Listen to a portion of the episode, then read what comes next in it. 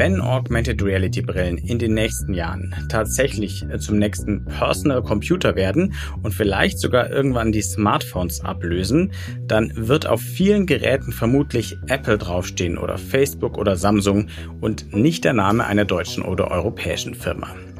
Das heißt aber noch lange nicht, dass wir beim Thema Hardware gar keine Rolle spielen werden, wie das Startup beweist, mit dessen Gründern ich diesmal sprechen darf.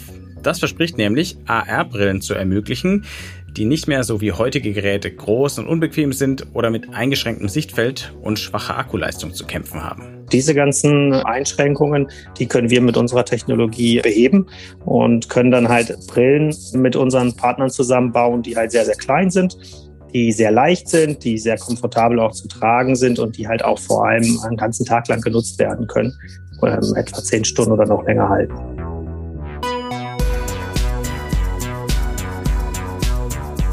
Hi und willkommen mal wieder zu New Realities, dem Podcast von 1E9 und dem XR Hub Bavaria. In dem Podcast wollen wir euch neue Realitäten vorstellen, also Projekte, Ideen, Konzepte und Produkte in Virtual, Augmented und Mixed Reality oder kurz gesagt eben in Extended Reality. Ich heiße Wolfgang Kerler, ich bin Chefredakteur von 1E9 und für die heutige Folge habe ich mit Ulrich Hoffmann und Thomas von Wantoch gesprochen. Die beiden sind Ingenieure, haben lange bei Fraunhofer gearbeitet. Inzwischen haben sie aber ein eigenes Startup gegründet namens Augmented mit OQ geschrieben. Warum, das erfahren wir noch. Und wir werden auch erfahren, warum Augmented ein ganz zentrales Bauteil für die AR-Brillen der Zukunft liefern kann. Einen winzigen Spiegel. Was es damit auf sich hat, wie der funktioniert, das erfahrt ihr gleich.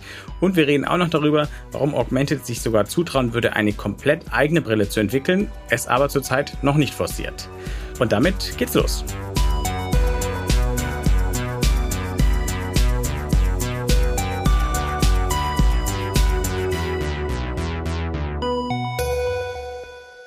Ulrich Thomas, äh, freut mich sehr, dass ihr hier seid und dass wir über das sprechen, was Augmented so treibt. Vielen Dank für die Einladung. Ja, sehr gerne. Wir freuen uns genauso. Ähm, wir reden über Augmented Reality Brillen heute relativ viel. Die sind nicht neu, die gibt es seit ein paar Jahren. Die werden auch immer kleiner, immer leichter, immer besser, zumindest so ein bisschen günstiger auch. Trotzdem seid ihr der Meinung, dass die richtig gut erst mit eurer Technologie werden. Was stimmt denn nicht an den aktuellen Augmented Reality Brillen? Es gibt schon äh, recht viele Brillen auf dem Markt, das stimmt. Aber es sind eigentlich alle immer noch aus unserer Sicht zu klobig und zu groß. Das heißt, die sind noch nicht so, wie sich das vielleicht die, die Endanwender vorstellen würden, dass man sie eigentlich kaum von einer normalen Brille vom Tragekomfort unterscheiden kann. Und zudem sind äh, die Brillen, die es heute gibt, auch von der Batterielaufzeit äh, beschränkt. Also die meisten funktionieren eigentlich nur zwei Stunden. Und gleichzeitig muss man sagen, dass auch der Kontrast noch nicht gut genug ist. Das heißt, man kann sie eigentlich in, bei vollem Licht draußen noch nicht richtig äh, nutzen. Und diese ganzen Einschränkungen, die können wir mit unserer Technologie ähm, ja, beheben und können dann halt Brillen äh, mit unseren Partnern zusammenbauen, die halt sehr, sehr klein sind, die sehr leicht sind, die sehr komfortabel auch zu tragen sind und die halt auch vor allem einen ganzen Tag lang genutzt werden können, ähm, etwa zehn Stunden oder noch länger halten von der Batterielaufzeit.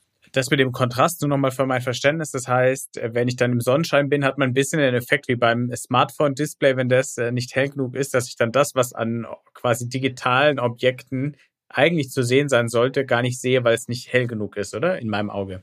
Ja, genau, genau. Die Helligkeit ist noch nicht so hoch, dass man das halt bei vollem Tageslicht halt auch erkennen kann. Beziehungsweise, wenn man das halt macht, das geht dann auch, dann halten die aber noch kürzer vom Akku halt. Dann sind sie halt vielleicht eine halbe Stunde, eine Stunde nur nutzbar. Das ist so äh, die typische Einschränkung dann. Sie verbrauchen halt sehr viel Leistung. Man merkt es eigentlich auch, wenn man diese Brillen aufsetzt, dass es auch sehr warm wird. Also normalerweise, wenn man die auf der Stirn hat, dann merkt man halt immer, dass es die ganze Zeit heizt. Das liegt daran, dass die halt sehr ineffizient noch sind. Insgesamt sehr, sehr viel Leistung verbraucht wird, indem das Licht letztendlich nicht effizient genutzt wird so einem System. Und dadurch halten die halt auch von der Batterielaufzeit nicht lange. Okay, also ich halte fest, mit eurer Technologie können die Dinger noch kleiner werden, dass sie sich irgendwann optisch nicht mehr von ganz normalen Brillen unterscheiden. Sie können so lange laufen, dass man sie tatsächlich auch als Brillenersatz oder als den ganzen Tag als Brille dabei haben und tragen und benutzen kann. Und äh, sie werden so lichtstark oder kontraststark, dass ich sie auch bei gleißendem Sonnenlicht, das wir zum Glück ja gerade draußen haben, gut nutzen kann, ohne dass sie heiß werden und mir den Kopf abfackeln. Das klingt sehr vielversprechend. da wollen wir natürlich genauer erfahren, wie ihr das macht. Aber es wird ein bisschen technisch ja diffizil. Deswegen nähern uns wir erstmal vielleicht so im Größeren an. Was habt ihr denn entwickelt? Also jetzt mal im Grob erklärt. Und was könnte das sozusagen an Verbesserung bedeuten? Man braucht ja für so eine Datenbrille ein bilderzeugendes Modul, das in ganz verschiedenen Weisen realisiert werden kann. Es gibt herkömmliche Systeme, die nutzen Flüssigkristallmatrizen, um die Bildinformation zu erzeugen in Verbindung mit LEDs. Das ist ein sehr häufiges Verfahren. LCOS wird meistens verwendet. Ein anderes Verfahren ist von Texas Instruments seit vielen Jahren in Verwendung für viele Beamer und könnte auch hier genauso eingesetzt werden. Das sind dann Millionen kleiner Spiegelchen, die hin und her geschaltet werden können und die Bildinformation transportieren, wenn man LED oder, oder LED-Beleuchtung als Grundvoraussetzung in Kombination mit diesen Spiegelchen verwendet. Die Nachteile dieser traditionelleren Verfahren, die es schon seit vielen Jahren gibt, die liegen darin, dass man immer nahezu die vollständige Lichtleistung auf diese Matrizen draufgeben muss. Und nur in einem subtraktiven Verfahren wird dann dunkle Bildinhalte werden dann auch ausgelöst und, und absorbiert. Ähm, das heißt, Licht, was am Anfang zur Verfügung gestanden hat, wird in Wärme umgewandelt. Und es gibt gerade bei den Inhalten, die man für Augmented Reality eben darstellen möchte, das sind ja zum Beispiel irgendwelche Icons, die eingeblendet werden, also zum Beispiel eine E-Mail, die eingeblendet werden soll oder äh, irgendeine Produktinformation, die eingeblendet werden soll. Der Rest kann eigentlich schwarz bleiben, dunkel bleiben. Gerade bei solchen Sparse Data, äh, wie die Amerikaner sagen, spärliche Informationen, da ist es so, dass überwiegend eigentlich keine Information projiziert werden muss. Nur ganz ausgewählte Bereiche im gesamten Sichtfeld müssen überhaupt mit äh, Bild- und Textinformationen versehen werden.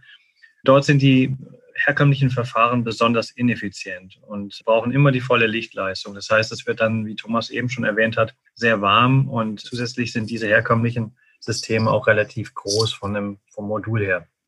Wir gehen da anders dran. Wir haben einen einzigen kleinen, sehr schnell beweglichen Spiegel, der basierend auf der Verarbeitung von Siliziumscheiben in Silizium hergestellt wird aus Silizium herausgeätzt wird, strukturiert wird mit mikrotechnischen Verfahren. So ein Spiegel hat einen, typischerweise einen Durchmesser von einem Millimeter oder etwas mehr, vielleicht zwei Millimeter. Also sehr, sehr klein, aber hochdynamisch. Also das heißt, so ein Spiegel kann bis zu 100.000 Mal pro Sekunde hin und her schwingen und einen einfallenden Laserstrahl, nicht eine LED, sondern einen Laserstrahl, der blau, rot und grün typischerweise in der Überlagerung darstellt. Also man hat einen Laser für Rot, einen für Blau, einen für Grün. Dieser Laserstrahl wird dann aus einer herkömmlichen Richtung abgelenkt mit Hilfe dieses kleinen Spiegelchen, den wir entwickeln und bereitstellen. Und der kann das so schnell ablenken, dass horizontal und vertikal Bildinformation aufgebaut werden kann. Das kann man sich so ähnlich vorstellen wie beim alten Elektronenstrahlfernsehen, also mit einer Elektronenstrahl Röhre, mit der dann die Bildinformation auf einer Mattscheibe zum Leuchten gebracht wurde. So ähnlich funktioniert unser Verfahren auch, allerdings nicht mit einem Elektronenstrahl, sondern mit einem Laserstrahl. Der Spiegel, der lenkt also jetzt vertikal und horizontal den Laserstrahl ab. Und wenn man jetzt in der richtigen Spiegelstellung die Laserquellen richtig an- und ausschaltet, kann man jede Art von Bildinformation auf diese Weise übertragen. Ich übersetze wieder für Laien wie mich. Bei den bisherigen AR-Brillen ist es so, dass die Bildinformationen, die ja eigentlich auf die Brillengläser, nennen wir es mal, projiziert werden, mit klassischen Verfahren, die du erklärt hast, dass da zum Beispiel, wenn ich eigentlich nur ein Icon zeigen will, der Rest eigentlich trotzdem angestrahlt wird, es wird halt nur abgedunkelt, weshalb ich viel Energie verbrauche und das Ding heiß wird. Und ihr habt jetzt ein Verfahren, wo die Projektion durch den Spiegel erfolgt, der einen Laserstrahl sozusagen wahnsinnig schnell, weil er so oft seine Position wechseln kann oder so schnell seine Position wechseln kann, auf die Brillengläser projiziert. Genau, richtig. Und genau. wir brauchen eben, wir müssen den Laser nur dann anschalten, wenn auch wirklich Information übertragen werden muss. Das heißt, im Rest der Zeit, wenn da also quasi der ganze Bildinhalt dunkel ist, kann ich den Laser abschalten, dann verbraucht er auch keine Energie. Das ist der Riesenvorteil gegenüber den Matrizensystemen, die alle Bildinformationen gleichzeitig übertragen wollen. Wir machen das im Prinzip sequenziell. Wenn man das hochaufgelöst mit einer schnellen Kamera verfolgen würde, äh, würde man eigentlich nur einen einzigen Punkt sehen. Der wird aber so schnell über die Bildfläche bewegt und am Ende dann über die Retina, über das Auge, dass eine stehende Bildinformation oder ein Videobildinformation mhm. für das Auge oder das Sehsystem des, des Menschen eben äh, zustande kommt. Das ist wie bei dem Fernseher, Elektronenstrahlfernseher, wo du beschrieben hast, wo ja auch Zeile für Zeile eigentlich, wenn ich das richtig in Erinnerung habe, das Bild aufgebaut wurde. Nur wir, weil unser Auge so langsam ist, haben es als ein Bild gesehen. Seid ihr die Einzigen, die auf diese Technik, also sag ich mal, die Spiegel-Laser-Kombi setzen oder gibt es auch noch andere und ihr macht es besser als die? Ja, es gibt da auch andere, die das machen. Also wir sind da nicht die einzigen. Also große andere Firmen auch, wie zum Beispiel äh, Bosch Sensortech, die setzen auch darauf auf dieses Verfahren.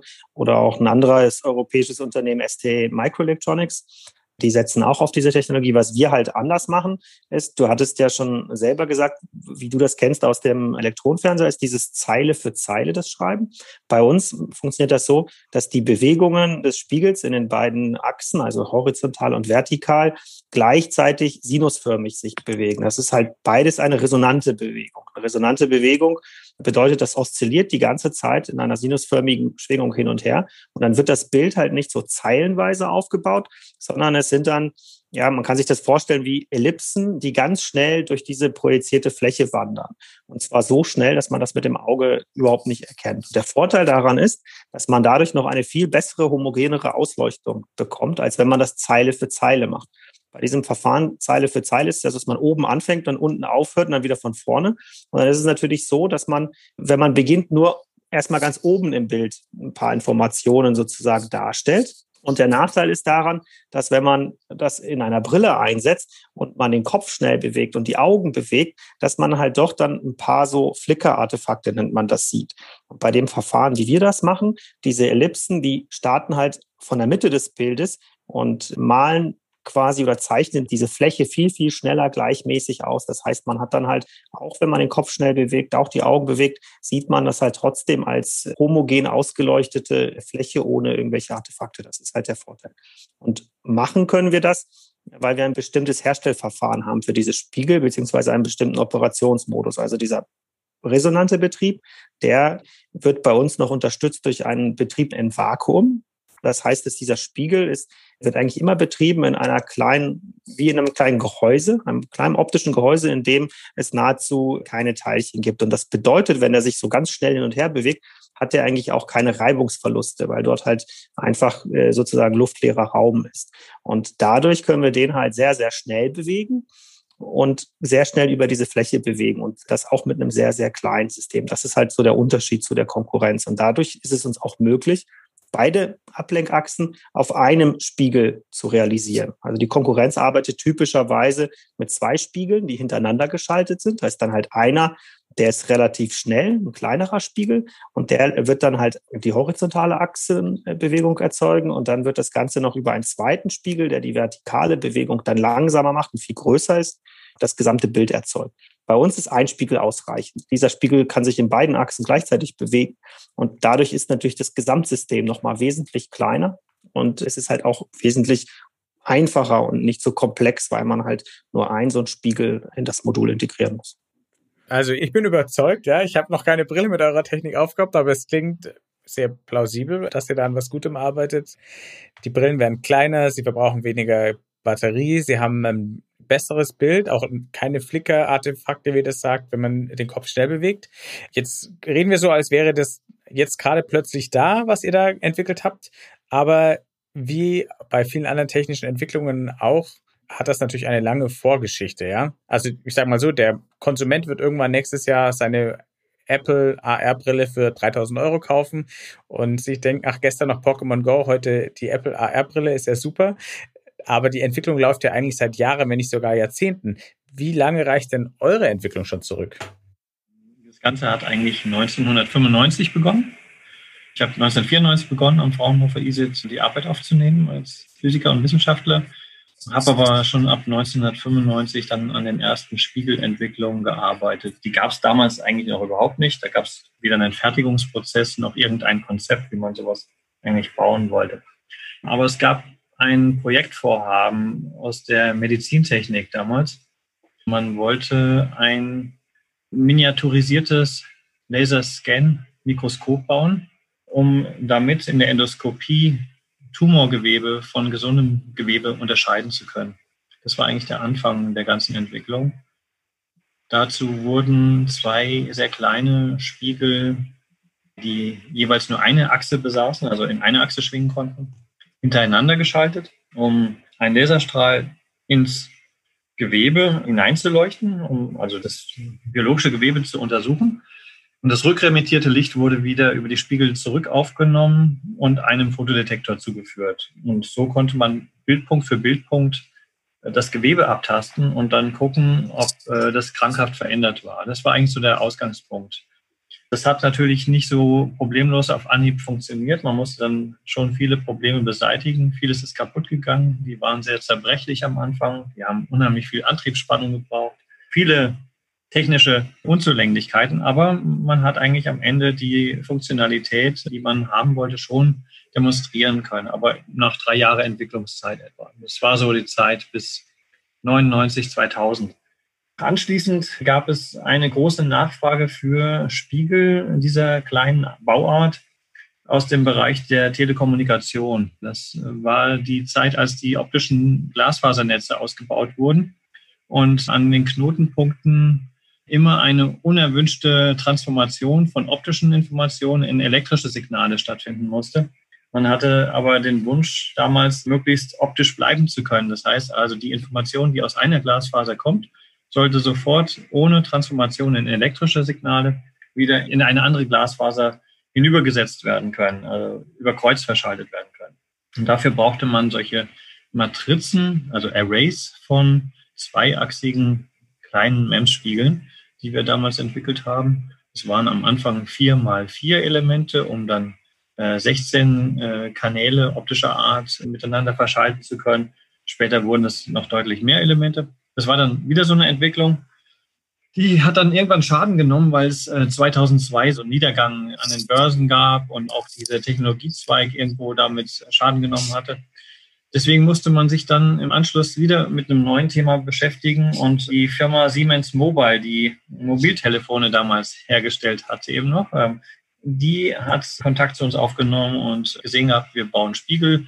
Das würden sie sich wünschen, um damit einen Laser-Videoprojektor für ein kleines Mobiltelefon zu realisieren. Damals gedacht als vielleicht ein Accessoire, ein Aufsteckmodul, um also mit einem Miniaturbeamer großformatig hoch aufgelöste Bilder projizieren zu können aus dem kleinen Handy heraus. Damals war man nicht so verwöhnt, man hatte sehr schlecht aufgelöste, äh, unzulängliche ähm, Displays in den Mobiltelefonen. Und da wäre es durchaus eine große Verbesserung gewesen, wenn man aus so einem kleinen Handy heraus ein großes Bild hätte projizieren können. Das ging noch einige Jahre so weiter mit diesem Hype um Embedded Pico Projectors, wie sich das damals nannte, ähm, um sowas zu realisieren.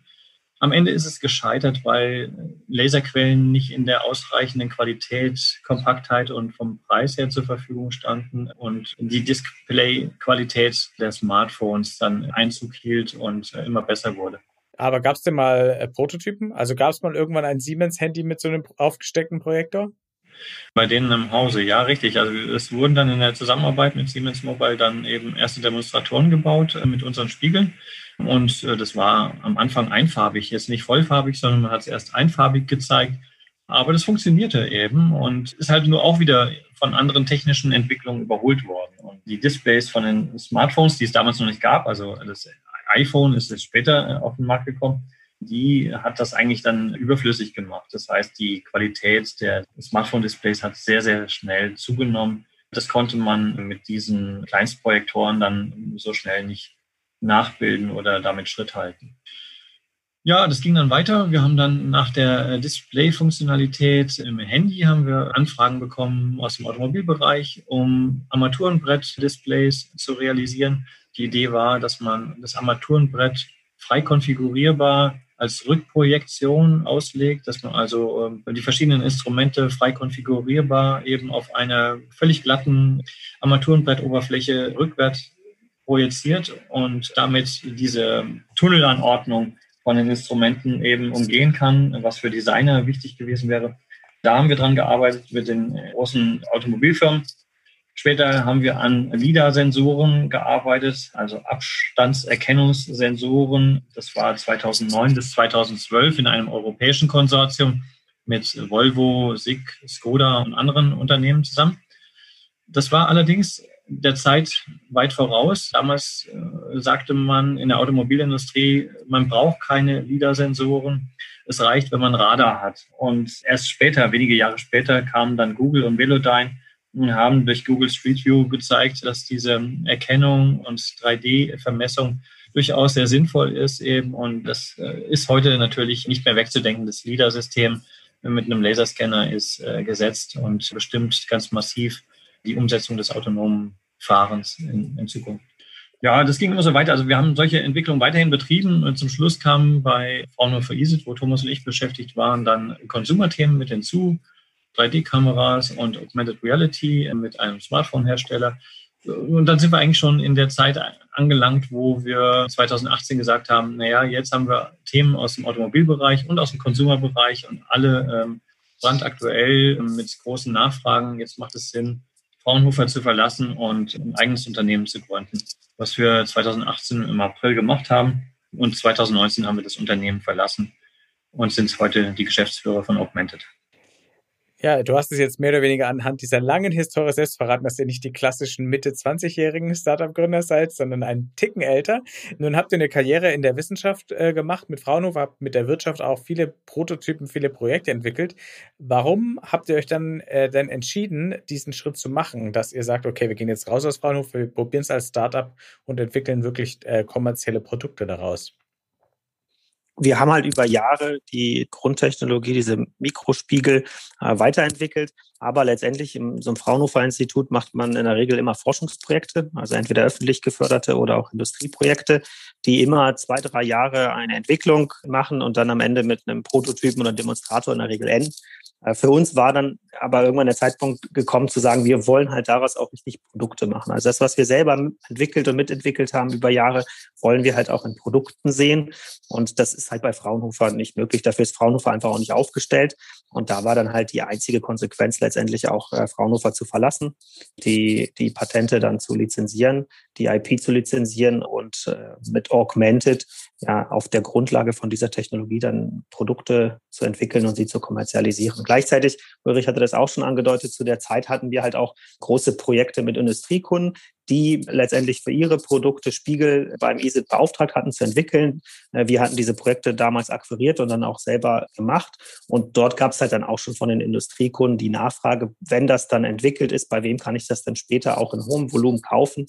Und da war dann halt auch äh, letztendlich die Idee, okay, wenn wir äh, als Spin-off rausgehen aus Fraunhofer und eine Supply Chain aufbauen für diese Produkte oder diese Spiegel und können wir sie dann halt als Produkte an diese Kunden verkaufen. Und so ist dann halt letztendlich durch diese beiden Antriebe dann das dann wirklich konkret geworden und wir haben dann halt Augmented gegründet.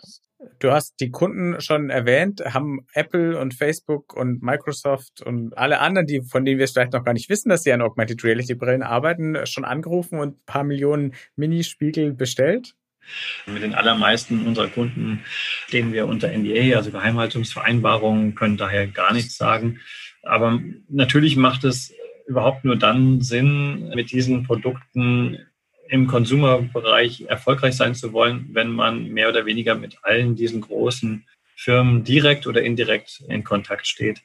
Und so sind wir tatsächlich mit den namhaftesten Unternehmen der Welt im Consumer-Bereich natürlich in Kontakt eben und bieten da unsere Entwicklungsdienstleistungen an. Wir nennen da keine Namen. Okay, wir versuchen eure NDAs anders zu umgehen. Wie hoch ist die Wahrscheinlichkeit, dass wenn ich mir in zwei, drei Jahren, wenn gehen wir mal davon aus, bis dahin sind die massentauglichen Geräte da, vielleicht sind es drei, vier, fünf Jahre, die Zeit wird es uns zeigen. Wie groß ist die Wahrscheinlichkeit, dass wenn ich mir dann so ein Ding kaufe, dass dann eure Technik drinstecken wird? Die Wahrscheinlichkeit ist sehr groß. Genau, wir können da keine Namen nennen, aber Richard es ja schon gesagt, äh, natürlich sind wir da mit den Konsumerfirmen, die man da halt kennt, in, in Gesprächen. Und wenn solche kleinen, kompakten Smart Glasses auf den Markt kommen, wird da sicherlich bei dem einen oder anderen auch äh, Augmented Technologie drin sein. Das Einzige, was mir da beim Kopf kommt, das klingt so wie die klassische Geschichte, sage ich, vieler deutscher Unternehmen, der deutschen Industrie. Man entwickelt wichtige Komponenten, die stecken dann irgendwie in angesagten Elektroautos von Tesla oder im iPhone von Apple. Aber die Marke, die draufklebt, ist dann eine amerikanische oder zunehmend auch äh, die von einem asiatischen Hersteller. Muss es denn bei AR-Brillen wieder so kommen? Wieso äh, macht ihr nicht gleich eine eigene AR-Brille und erobert den Markt selber? Ja, wir würden auch das nicht ausschließen, äh, vielleicht so vorweggenommen, äh, dass wir auch mal vielleicht auch selber so eine AR-Brille machen. Aber man muss natürlich auch dazu sagen, dazu müssen halt auch noch mehr Sachen zusammenkommen und zusammenpassen. Also zum einen ist natürlich der Kapitalbedarf, wenn man so eine gesamte AR-Brille auf den Markt bringen will, viel, viel größer. Es ist natürlich nämlich nicht nur die Hardware erforderlich, bei der wir, sagen wir mal, schon sehr viel Expertise, Know-how und auch eigene Entwicklungen erfolgreich gemacht haben. Es muss natürlich auch die Software dazu kommen. Und die Software bedeutet nicht nur, dass es irgendeine vielleicht schicke Anwendung gibt, sondern letztendlich ein gesamtes Ökosystem, das halt auch andere Entwickler dafür Apps, Anwendungen und Programmchen entwickeln können. Und da muss man natürlich einfach sagen, gibt es im Moment halt weltweit eigentlich nur zwei große Ökosysteme, in denen das vielleicht so vorstellbar ist. Und gleichzeitig ist es natürlich so, dass man halt auch vom Marketing her das ganz anders darstellen muss, was halt auch natürlich einen extrem hohen Kapitalbedarf hat.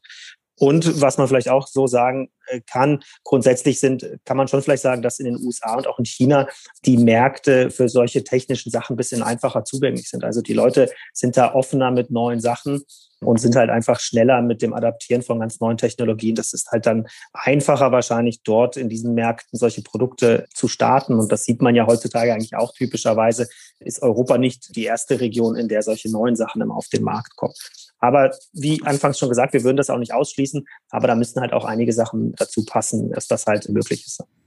Weil es wäre ja letzten Endes, wäre es vielleicht die Chance bei ich meine, manche sagen, die Augmented Reality Brillen, die Datenbrillen werden der nächste Personal Computer und werden irgendwann Laptops, Smartphones und so weiter ablösen. Und dann, wenn jetzt niemand in die Bresche springt, dann wird Europa in 10 bis 20 Jahren wieder jammern, dass man sozusagen nur Anwendungen baut.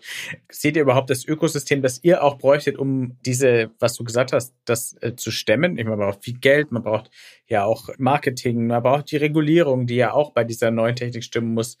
Seht ihr da überhaupt momentan die Chancen oder ist das Thema noch gar nicht genug auf dem Schirm in Europa? Also ich würde sagen, die Chancen bestehen grundsätzlich schon, wobei man insgesamt natürlich sagen muss, dass in den USA und, und China einfach mehr Kapital zur Verfügung steht für solche Entwicklungen, die ja dann auch riskant sind und also mehr Risikokapital. Ähm, das ist vielleicht so ein, schon ein Hindernis, aber man sieht halt schon, dass in Europa jetzt gerade aktuell auch auf politischer Ebene viel daran gearbeitet wird, dass es halt neue technologische Entwicklungen, wo die Grundlagen vielleicht auch in Europa geschaffen wurden, dass die auch hier weiterentwickelt werden können. Da gibt es halt schon viel bemüht und es wird halt alles dynamischer und auch mehr Kapital zur Verfügung gestellt, insgesamt vom privaten Sektor auch und vom öffentlichen, sodass da schon sicherlich die Chance besteht. Aber im Moment würde ich schon noch sagen, dass die normalerweise diese Unternehmen, die sowas auf den Markt bringen und die auch genug Stärke haben, eher aus USA oder China kommen. Man muss ja auch sehen, dass das ganz massiv wirklich mit der Software und den Applikationen äh, zu tun hat. Also von der Hardware-Seite würden wir uns ja äh, die Sache vollumfänglich, das zu bauen, schon zutrauen da ist auf jeden Fall Luft und das werden wir nicht ausschließen, dass wir das vielleicht auch einfach immer weiter mehr hinzunehmen an Funktionalitäten bis hin vielleicht zu einer gesamten Brille. Das ist durchaus schon denkbar. Aber was einfach dann immer noch fehlt, ist das gesamte Betriebssystem. Wir reden ja dann wirklich davon, dass ja am Ende ein Smartphone mit der gesamten über die Generation entwickelten äh, Software zu ersetzen ist. Das holt mir nicht einfach so mal auf. Das heißt, da gibt es eigentlich in Europa kein geeignetes Unternehmen. Von daher würde ich sagen, ist das hier verfügbare Ökosystem dafür nicht geeignet. Das sind nun mal andere Player, die da unterwegs sind. Wenn die Frage aber so zu verstehen ist, ob wir uns eine gesamte Brille als Hardware vorstellen können, diese beizutragen und dann, um dann mit einem anderen Unternehmen, was aus dieser äh, Branche kommt eben und die äh, Softwarekomponenten mitbringt, zusammenzuarbeiten, dann ist das schon etwas, was wir uns zutrauen können. Wir fühlen uns schon in der Hardware sehr stark und aus dieser jetzt mit den Scannern basierenden oder Menschspiegel basierenden Führungsposition heraus können wir drumherum immer weitere Komponenten, die uns im Augenblick vielleicht noch fehlen, immer weiter integrieren und ergänzen. So kann äh, das immer größer werden und weiter wachsen, sodass wir die komplette Hardware vielleicht am Ende äh, abbilden. Aber wäre vermessen, wenn man jetzt sagen würde, ähm, den Rest inklusive der Applikation, des Marketings und, und dem gesamten Netzwerk, so wie Thomas eben auch schon erklärt hat, äh, dass wir das auch noch äh, würden abbilden können. Das äh, würde uns aufhalten, allein wenn wir den Versuch unternehmen. Bleiben wir trotzdem bei den Applikationen, beziehungsweise äh, wir haben jetzt sehr viel über die Technik, über die Hardware geredet. Reden wir noch darüber, was damit dann eigentlich alles möglich sein könnte am Schluss, wenn wir alle diese Datenbrillen haben. Was wäre denn eure Prognose oder vielleicht auch eure Hoffnung, wie wirklich leistungsfähige AR-Brillen, die hoffentlich alle kleine Minispiegel von Augmented eingebaut haben, wie die unser Leben verändern können? Und jeder hat da so seine eigene Vorstellung, wie es am besten einzusetzen ist. Es gibt unheimlich viele äh, Optionen. Es gibt ganze Konferenzen darüber, was man mit Augmented Reality Technik machen kann. Und die unterschiedlichen Lösungen im Bereich Augmented Reality, nehmen wir jetzt mal an Microsoft HoloLens, äh, Magic Leap One. Ja, da gibt es ja schon perfekte Lösungen oder ziemlich perfekte Lösungen. Und da sieht man, wie viele verschiedene Applikationen damit unterstützt werden sollen. Diese extrem leichten und von regulären Brillen kaum zu unterscheidenden Smart Glasses, auf die wir jetzt besonders abzielen, die sollen ja nicht die eierlegende Wollmilchsau sein. Das heißt, die sollen äh, Basisinformationen zunächst mal zeigen können, wie eingeblendete E-Mails, Zusatzinformationen, äh, wenn ich zum Einkaufen gehe, dass ich dann eine Shoppingliste habe, dass ich, wenn ich in der Küche stehe, zum Beispiel ähm, ein Kochrezept, die Zutaten sofort irgendwie eingeblendet bekommen kann eigentlich relativ übersichtliche Informationen oder äh, Navigationsinformationen, dass ich also quasi wie mein Navi permanent bei mir habe. Im Sportbereich wünscht man sich, solche Brillen gibt es ja auch schon viele Aktivitäten dazu, dass man ja fürs Mountainbiking oder fürs Laufen eben entsprechende Zusatzinformationen eingeblendet bekommt. So dass das eigentlich eher ein persönlicher Assistent ist. Aber die Zukunft dieser Brillen geht es immer ein Stückchen weiter. Das heißt, am Anfang sind das sehr einfache, übersichtliche Informationen. In Zukunft wird es immer mehr Information sein, die daraus resultiert, dass ich gleichzeitig mit der Brille auch noch meine nächste Umgebung dreidimensional erfasse. Dass ich also mit einer 3D-Kamera den Gegenüber erkenne, mit wem ich rede, mit welchen Umgebungsgegenständen bin ich irgendwo jetzt im Austausch, sodass also die Information, die eingeblendet wird, dieser dreidimensionalen Oberfläche dann auch in der richtigen Weise überlagert werden wird.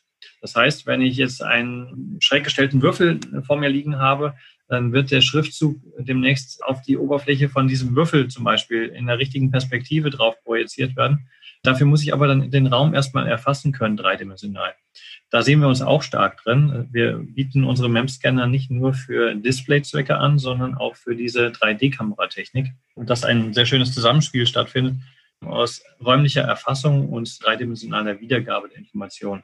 Die Generationen werden sich dann immer so weiter perfektionieren, indem sie immer besser die Verschmelzung der realen Umwelt mit der virtuell künstlich eingeblendeten erlauben, äh, sodass ich also real existierenden Objekten immer mehr künstliche Objekte überlagern kann. Und die Kunst besteht dann darin, dass diese weiteren Funktionalitäten Stück für Stück immer weiter zu ergänzen, ohne dass die Brille dabei klobig wird, zu viel Energie verbraucht und wieder unattraktiv wird. Die soll also so attraktiv und fashionable bleiben. Ja. Du hast gerade schon ein paar Alarmworte geäußert.